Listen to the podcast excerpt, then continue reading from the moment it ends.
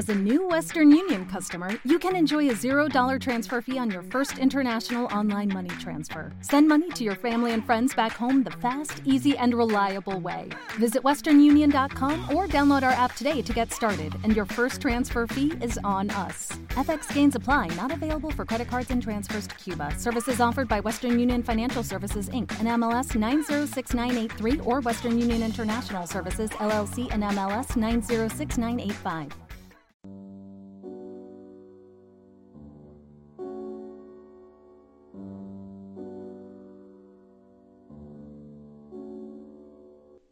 Hoy es 15 de abril de 2021 y estamos en Bitácora de un Mirar, un espacio en el que comparto reflexiones que he ido haciendo pues durante la semana, durante los últimos días y que quiero compartir porque considero que pueden ser de utilidad eh, para nuestros intereses espirituales.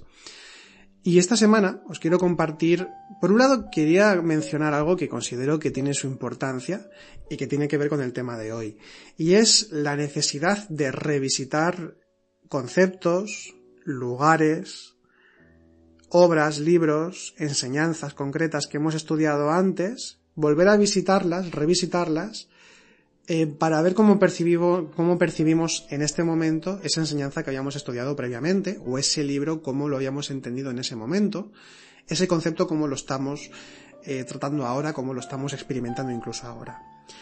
Es importante, esto es algo que siempre explicamos en los podcasts y también en nuestros cursos, que es importante, incluso tenemos un, tema en nuestros cursos dedicado a esto, que es la transvaloración incluso, ¿no? La revalorización también de nuestros conceptos sobre el camino, de la forma en cómo lo experimentamos, porque así de este modo no nos enquistamos y vamos eh, pudiendo aprender con nuestras nuevas perspectivas que vamos eh, aprendiendo, que vamos integrando, podemos ver de una forma más amplia, podemos ver más espectros de los conceptos de las enseñanzas, de las lecturas y de las experiencias que hemos tenido eh, anteriormente.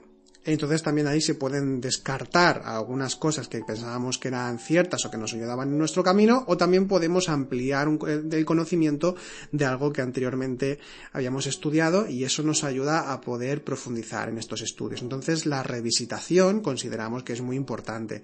Y es muy interesante también, muy interesante, porque a veces eh, hay lecturas, por ejemplo, que quizá no teníamos el nivel de comprensión, las herramientas necesarias, incluso el nivel de ser necesario para poder comprender el nivel de profundidad que pueda tener un libro, por ejemplo, o una enseñanza determinada. Y el volver a escuchar o el volver a leer eh, estos textos, cuando son espirituales, pues pueden darnos nuevas perspectivas, ¿no? Y, nuevas, y, una nueva profundización. Por eso el conocimiento siempre es infinito. Será infinito en tanto nosotros no entremos en esos dogmas en considerar que ya hemos alcanzado la verdad y que no es necesario seguir profundizando porque ya estamos bien como estamos. Eso puede estar bien para personas que no tengan anhelo espiritual suficiente y se pueden mantener en eso si quieren. Es que no pasa nada, no, es eso. Pero bueno, se define a veces al buscador espiritual como el eterno insatisfecho porque siempre está intentando profundizar y conocer los misterios espirituales, ¿no? Que al fin y al cabo se encuentran en, la experiencia, en la, vida de uno mismo, es, esa profundización.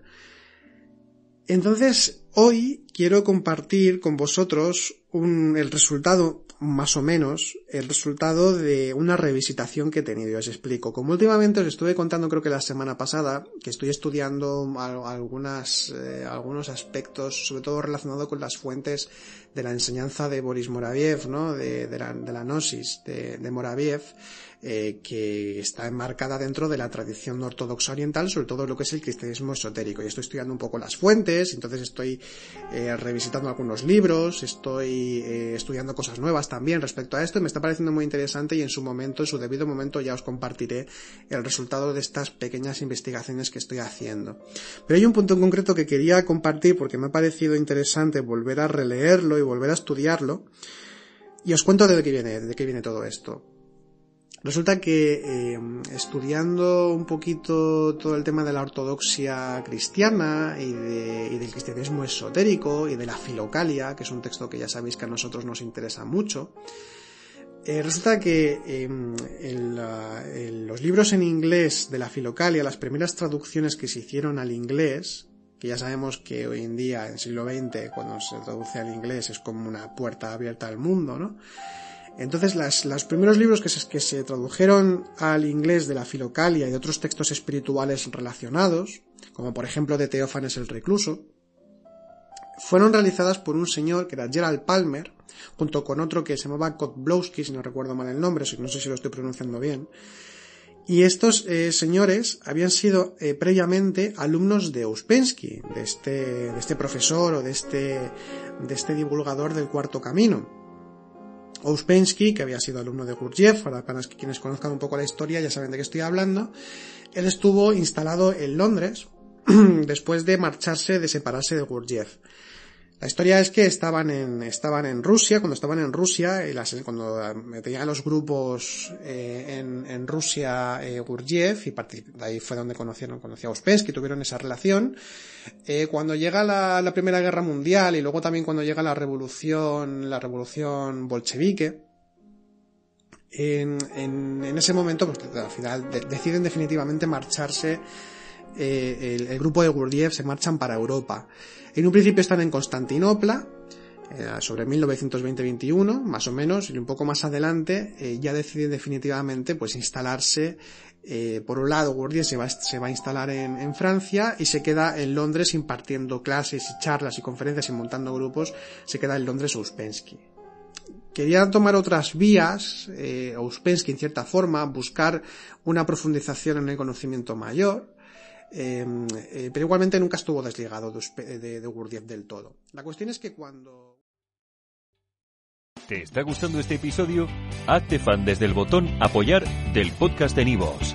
Elige tu aportación y podrás escuchar este y el resto de sus episodios extra. Además, ayudarás a su productor a seguir creando contenido con la misma pasión y dedicación.